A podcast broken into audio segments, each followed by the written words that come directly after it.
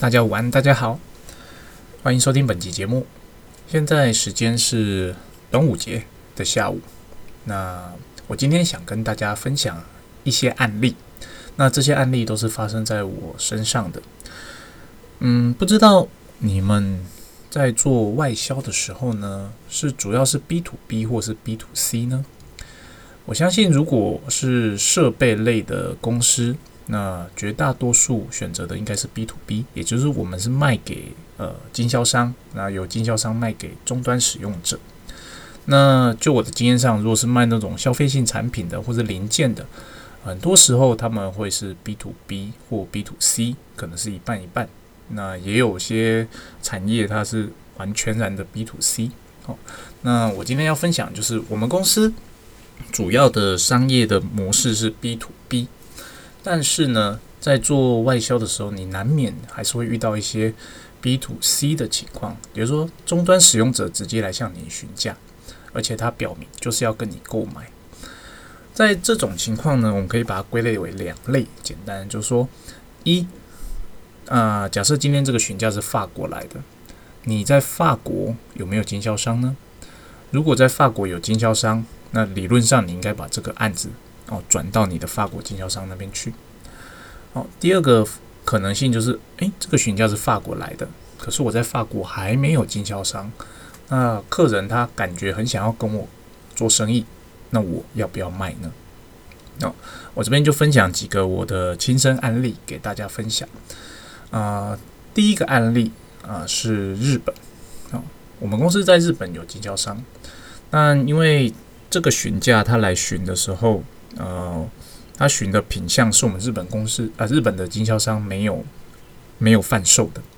那我就想说，嗯，这个产品感觉应该也不是很困难。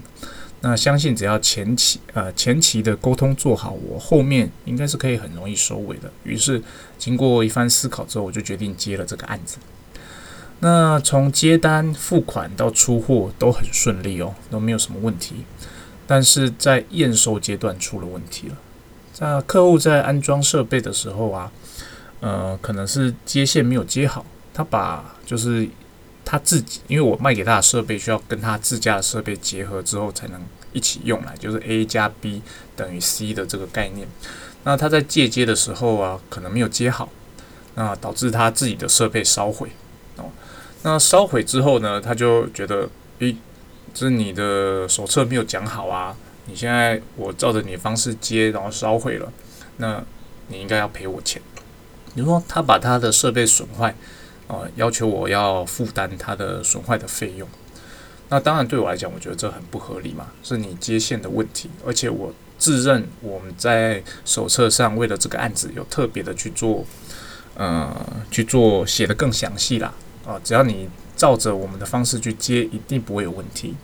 当然，因为呃疫情的关系，我们并没有办法直接飞到日本去帮他处理这件事情，所以这件事情到最后就变成了双方各说各话，好没有办法验收。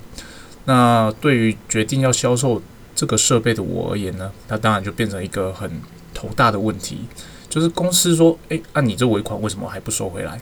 啊，我们设备不是都没问题吗？设备都出出去啦。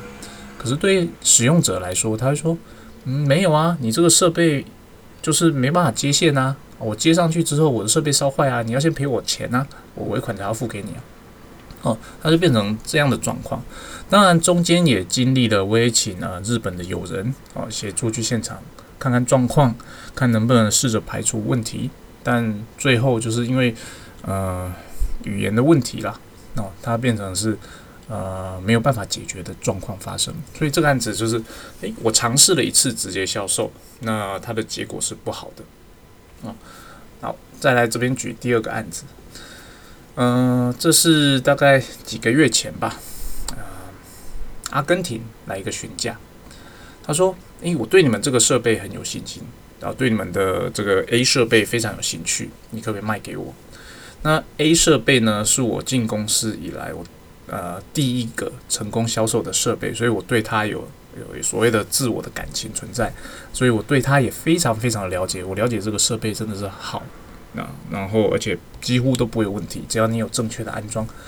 那于是好阿根廷，那我就来试试看啊，因为我在阿根廷没有代理商，虽然说有些接洽中的，但那都不算是正式的代理商。于是我就想，嗯，好，这个设备我愿意读读看。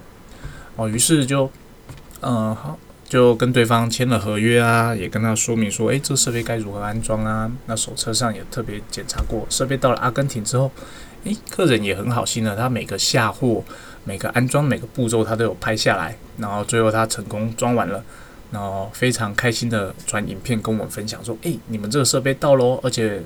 成果非常的好，装上去之后，它的产出是非常赞的。哦，那这是另外一个成功的案例。我在当时判断的时候的基准，基本上就是我对这个设备很了解。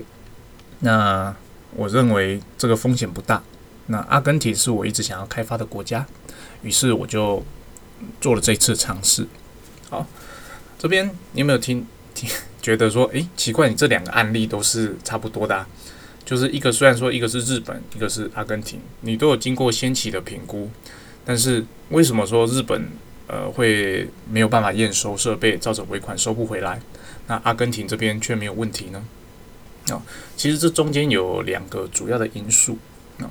第一，在阿根廷这个案子呢，那付款条件我坚持啊，出货前我百分之百要收到，也就是说出货之前啊，我钱全部都已经拿到了，那。我当然是设备会准备好，就是让它 ready to use 嘛，到你那边让你一定可以用。但是至少我出机前我钱都拿到了，我不会有什么尾款的问题。这是第一个。第二个，阿根廷那边呢，呃，虽然说他们英文不是非常的好，但至少基本上能够用英文沟通。也就是说，他中间有遇到一些技术上的问题，那我是可以协助他的。我用英文跟他说明该如何呃接线，该如何处理。那诶，顺利的解决了，所以他非常的高兴哦，他觉得嗯，他真的选对了一间公司。那至于日本这个案子呢，就是呃，当时为了要开发日本市场，所以我在付款条上条件上做了一点妥协。那也就是说，它变成呃定金有收嘛，然后出货前可能是收利呃三十五十，诶，不三十四十三十，这个这个案子是三四三。那也就是说，我在出货前，其实我只收到了百分之七十的费用。那我有三十的费用是要等到呃设备验收之后我才收到的。那当时会做这个赌注，是觉得嗯日本人嘛，应该是有技术底子的，而且敢直接跟我们联络，我相信这部分应该是没有问题。何况它的应用上基本上是更容易的。那它只要接线接对，那这种设备我们在全世界卖了几千台，一定不会有问题的。哪知，呃，日本人 就是有他独特的文化存在，那这个案子的问题点在于呢，一对方的英文不是很好，啊，二我们公司虽然当时有日文的窗口，但因为日文窗口的技术能力没有非常的高，但是他非常的努力要去解决这件事情，那问题点在于对方那边，那我们。为了要协助他借接设备啊，我甚至连他现场的那一台设备的手册都请对方传给我们。我们根据那个手册去，甚至连接头都帮他做好了。他要到现场基本上只要照着我的手册上去接上去就没问题了。但是呢，就是这个但是啊，但是呢，我们到最后发现，诶，接上去之后怎么不行？那怎么不行？这个问题就来喽。我完全是照着手册的方式去借接的。那他照着我们的方式去接，接完之后，诶，设备不能用。那设备不能用，我们就很好奇了，为什么不能用呢？你手册明明是这样子写的，就是他原本的设备的供应商的手册。然后我们就判断判断，我们发现手册里面有矛盾的地方，比如说它的线路图跟他手册可能中间的说明基本上是相互矛盾的。比如说，我们是根据线路图去做这些借接的呃线，但是他手册里面写的方式又是另外一种。它是没有办法吻合的，就造成说我们认为你这个设备的手册有问题，但是对日本人而言，他不这么想。他说我这个设备不会有问题，我这个呃原本的设备是日本公司制造的，我们的手册是一流的。哦，他一口咬定说一定是我们这边的问题。当然我不可以否认，就是说我设备可能在生产途中，也许有真的在接线上呃出现了一些呃误可能接错线的情况。但老实讲，这种情况非常的少，而且这是因为是卖给终端的使用者，我在出货前有特别的去呃细节的检查确认。我老实讲，我有百分之九十九的把握认为问题不在我们这边。对，但是呃，对日本那边他就觉得，嗯，问题一定是在你这边，因为他的设备原本就这么好了，哦，没有问题。也就变成说，在沟通上就变成鸡同鸭讲。再者，就是呃，这我们日文窗口的界面呢，在这段期间中离职了。有时候他有他因为身体的因素辞职啦，那这个时候就变成，诶，对方他跟我没有办法沟通哦，因为他基本上就是日文 OK 啊，其他语言都不行啊。对我而言，我虽然说英文 OK，那日文勉勉强强，但勉勉强强的日文要跟一个纯日本人做技术的沟通，那是 impossible 做不到的所以这个案子就是变成啊 pending，我决定要停损我，就觉得好啦，呃，对不起，我已经尽了我的全力了。那我也派了我的友人到你那边去尝试要解决问题，但没有办法解决。那很抱歉，那希望等疫情过后啊，我有机会去你们那边现场拜访之后，再看看能不能协助处理你这个事情。对外我是这样宣称的，对，当然对对方而言他会觉得很不爽啊，哦，买了一个设备，结果没办法发挥它百分之百的功能。那对内呢，当然你不能让这个案子就这样 pending 下去嘛。有些人他会习惯就好啦，我尾款收不回来，我可能就等到真的把它放个两年，哦，两年后我这三十帕账还是挂在那边，看我之后能不能把它处理掉。其实这是不对的情况啊。那如果你本身已知这件事情其实是无法善了的情况，你对内你就应该要赶快认赔。哦，认赔的意思就是你必须把这个案子给他结案啊。虽然说结案会造成说你这个案子的在销售的毛利上可能会是负的，但至少你这案子结掉之后，你不会有个案子挂在一个账上，造成你所谓的呃后续的行政成本。那你每个月你就会被追一次这件事情，那这些行政成本累积下来哦，相信也是会比那个所谓的。三十 percent 尾款还会更多的，而且你这件事情你就一直没办法，你就会挂在心上无法了结。所以这是我亲身遇到的两个案例。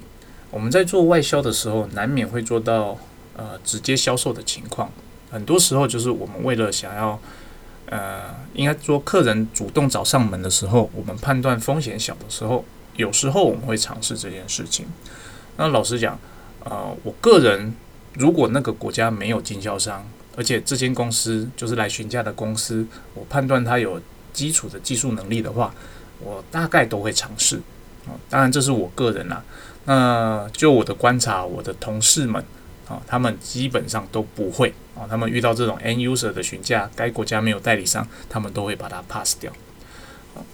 那思考的差别在哪里呢？为什么我会想要尝试，而他们想要 pass 掉呢？因为你要。知道，呃，我们在做外销的时候，尤其是我们设备类的公司啊，我们很多时候都是 B to B 嘛，也就是说，我们实际的销售流程是我们给经销商，经销商给终端使用者。那终端使用者有问题的时候，会去找我们经销商哦去做呃问题的排除。那如果真的我们经销商有问题的时候，才会回到我们这边。比如说，你中间有个缓冲带，你中间的那个经销商已经帮你挡掉了非常非常多的事情。哦，举凡从设备的呃报关、安装，到最后的教育训练、接线，让设备 ready 没问题，以及售后服务的部分，哦，经销商全部都帮你处理掉了。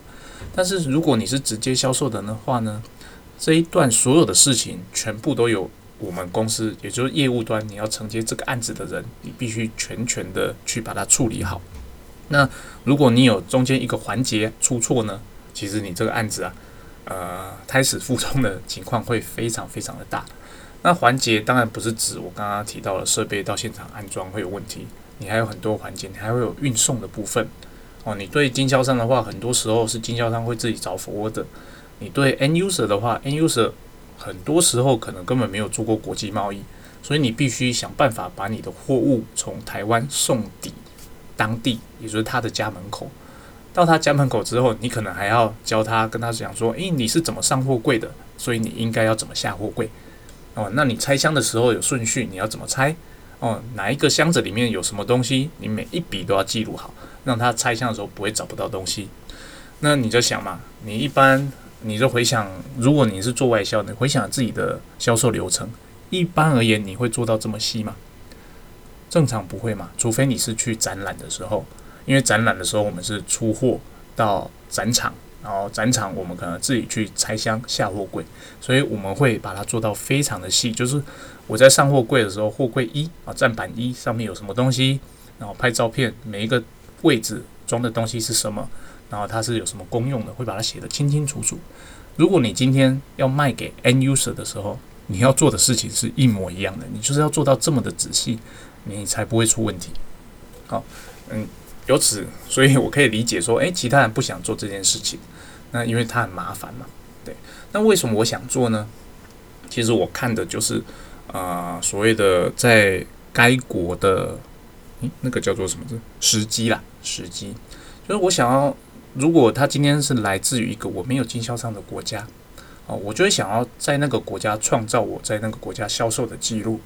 那如果一旦我成功做到这件事情之后呢，有什么好处？也就是说，当我在找经销商的时候，他们可能会问我说：“诶，你在我们国家有没有销售的时机？”诶，我就会回答有。你可以去那边看看实际的设备长什么样子。哦，你再回答我。啊，所以呃，我为什么我会想销售？我就是想在当地创造时机。当然，我在销售的时候，我就会。事先跟这个 user 讲好，说，诶，那我虽然可以直接卖给你，但我以后可能会请人去参观设备，那你这样 OK 吗？我会事先取得对方的同意。那基本上，如果不是太特殊的设备了，大大致上他们都会同意了。那其实他们也知道，真的来看的机会不高了，只是说当你真的有遇到这样的情况，然后有些国家他特别喜欢去看的，比方说俄罗斯，比方说印度。哦，像这种国家，如果你真的可以在当地先创造时机的话，哦，那你会在后续再找经销商或在销售的时候，多多少少可以提高成功率啊。这就是我今天想要分享的部分。哦，做外销虽然说我们在大多都是 B to B，但有时我们会遇到 B to C。那这个时候，身为主管的你，啊，你就要抉择你要不要做这个案子。那既然你要做，你当然不是说好我接，然后就是照以前的流程去把它卖出去，哦，这样子死掉的机会非常的大。你一定要记得，B to B 跟 B to C，你所面对的人是完全不一样的，所以你要替他们考量的事情也完全不一样，哦，完全不一样。那今天就分享到这边，那祝大家端午节愉快，拜拜。